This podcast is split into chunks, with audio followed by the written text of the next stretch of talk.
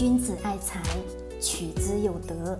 聆听财商智慧，拨动你的财富之路，让金融陷阱无处可藏。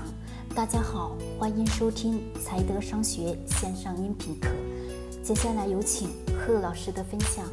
穷人思维的行动陷阱，我用一个通俗易懂的小的例子跟各位去讲清楚、讲明白。有 A 和 B 两个人，其实说白了，这是我的两个朋友。那么我只是代表 A 和 B 这个角色，用 A 和 B 来代替。那么 A 呢，这个人从学校出来，开始在社会上不断的打拼，不断的往前去走。经过了五年的时间，他爬到了一家公司的高层，收入水平呢，也是慢慢慢有了一些好转吧。对，有了一些好转。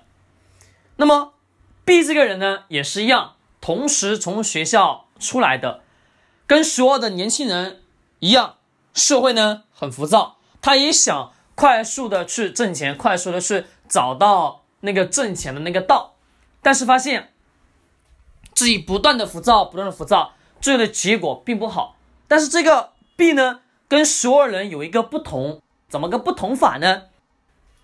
当所有人在不断不断去为生计谋生的时候，他呢，把原有的想要去享受的生活的物质，他全部给放弃掉了。他在做一件事情，不断的学习成长。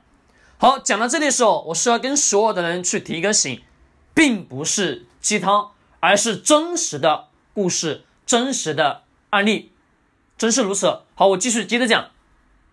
B 这个人就是跟所有人都是不一样，在所有人不断不断为了生活生计不断拼搏努力打拼的过程当中，他呢就把原先所挣到的所有的积蓄，他做了一件事情，把这些钱用来了买资料、买学习、买课程等等等等所有的一系列吧。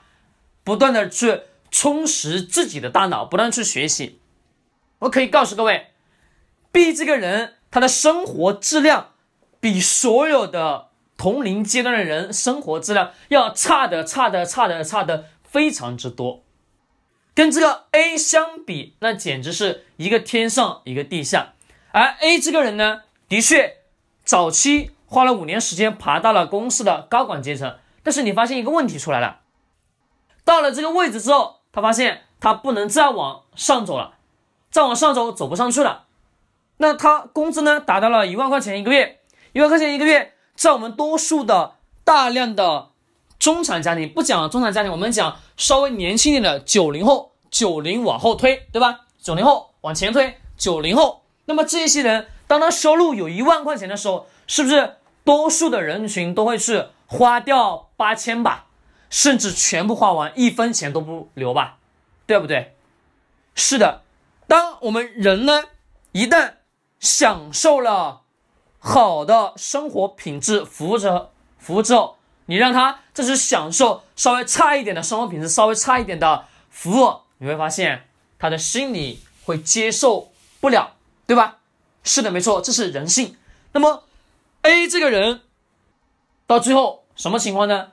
到了这个位置，可能是因为行业的限制吧，但是整体的是因为他自己本身的原因，他不断不断不断往上去走，但发现一个问题出来了，他每个月的开销很大，但是呢，每个月开销很大，每并且每一天都在不断的忙碌，特别特别特别忙碌，比这个 B 这个人呢要忙碌的两倍之多，但是他发现他每个月都是口袋空空。虽然收入很高，但是呢，口袋一直是空空。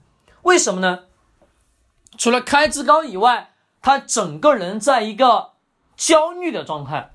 怎么个焦虑法呢？各位，其实，在我们现实生活当中，多数的人也都是如此。我说，你静下心来去学习，他就说，我不用工作吗？我不工作会会饿死啊！我经常讲，我说这个时代。饿不死你，懂吗？一碗饭两块钱就能吃饱了，你不吃菜可不可以啊？可以的，各位，真是可以。为什么？因为至少你能活着吧。剩下的钱干嘛？像逼这个人一样，把所有的金钱都是买别人的时间，懂吗？懂不懂思维上的转换？买别人的时间，而 A 呢，有钱之后就是吃喝吃喝，而且他一直处于在什么一种焦虑的状态？这种焦虑状态是我们现在几乎所有的年轻人都存在的现状。每个月发工资，发完之后呢，开销，开销完之后继续焦虑。你跟他说，你让他静下来去学习，让自己。提升的技能，或者说学一项某一个特殊的让自己成长更快的东西，你发现他百分百的静不下来，他永远都在寻找一个东西，快速致富的方法，快速暴富的方法。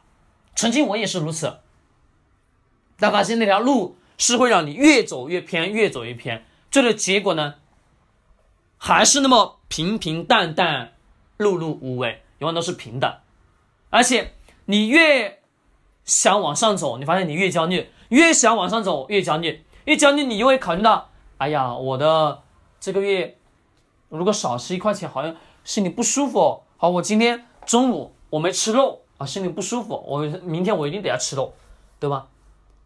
因为什么？因为他原先享受了好的生活品质，而说实在的，这个案例现实当中，我的这个朋友。现在也正是如此，真的。虽然说他收入是很高，但是每天都生活在焦虑当中。你让他存钱，他跟你讲不可能的事情，一分都存不下。你享受那个生活品质之后，你让他降下来，不可能。他宁愿刷信用卡、借钱、欠贷款去消费，就是养成了一种什么内心当中的那种精神上的满足感，就是品质生活吧，所谓的品质生活嘛，对不对？对，这个人就是我在现实生活当中的一个朋友，现在几乎不联系，几乎不联系。B 呢，这个朋友我可以告诉各位，前面真的是跟所有人生活上上的水平是差的，差的不能再差。我记得有一个小的小的事情让我特别的深刻。前年我跟他一起去吃饭，约他一起去吃饭的时候，他他说他请我吃饭，我说好，我说你随便。找个地方，咱们坐坐下来聊聊天就可以了。他就找了个馆子，我们俩吃饭。吃完之后，还剩了有一点菜，他就叫服务员，他说打包。我说剩这么一点不不用打包了吧？他说打包。他说晚，他说我明天早上还能做早餐吃。他说就是因为这么一个简简单单小事，其实他给我的印象非常非常深刻。因为什么呢？他真的是真的是做的所有的事情都是。我们很多同龄人的一种反常的状态，懂吗？都是反常的，真的就是特别特别反常。但是呢，他把所有的钱省下来之后，做一件什么事情？不断的去投资自己的大脑，不断去买别人的经验，买别人的时间，去成长他自己。现在他混的比所有人都好，为什么？各位，很简单呀，因为他把原来早期应该。挣的那么多钱的时候，去享受生活的阶段，去干嘛啦？不，没有去享受，而是干嘛？而是拿了那些钱去学习了，去不断的成长自己，这是真实的案例。而在我们多数人的思维当中，就是因为，如果我不不努力工作，我养活不不了自己，对吧？我养活不了自己，干嘛？我就没事。我我不工作呢，我养活不了自己。如果我去学习呢，我发现我我干嘛？我又也养活不了自己。那么除了一种办法怎么办？拼命做，拼命做，拼命做。但最后呢，结果还是一然如此。我经常讲，我说这个社会上饿不死人。我刚刚讲了，两块钱的一碗米饭，你中午是不是能吃一餐？真能吃一餐？吃一餐你能饿死吗？每天两块钱，难道你说你每天两块钱你都挣不到吗？不可能的事情吧？对呀，每天两块钱总能挣到吧？两块钱买一买一碗米饭。是不是你这中午的饭解决了？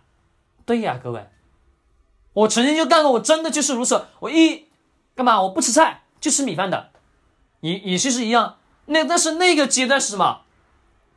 是给自己去沉淀的，真的是吃的那一段苦，三到四年的那一段长长的苦，根本是没办法有常人去理解、常人去感受到的那一段过程当中，慢慢慢慢的，你发现越往后走，越往后走，你的路变得越来越顺了，好像你的运势发生了大的转换，因为在前面的那个阶段，你是做了很多不一样的东西了。因为拿了你的钱去买别人的时间，买别人经验，学习到了很多很多的更深层次的东西了，这是不一样的。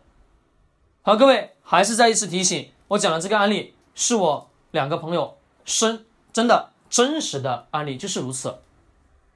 记住，社会饿不死人，你不要说老是想着，哦，如果我静下心来学习，我就没没更多的精力去挣钱了。记住。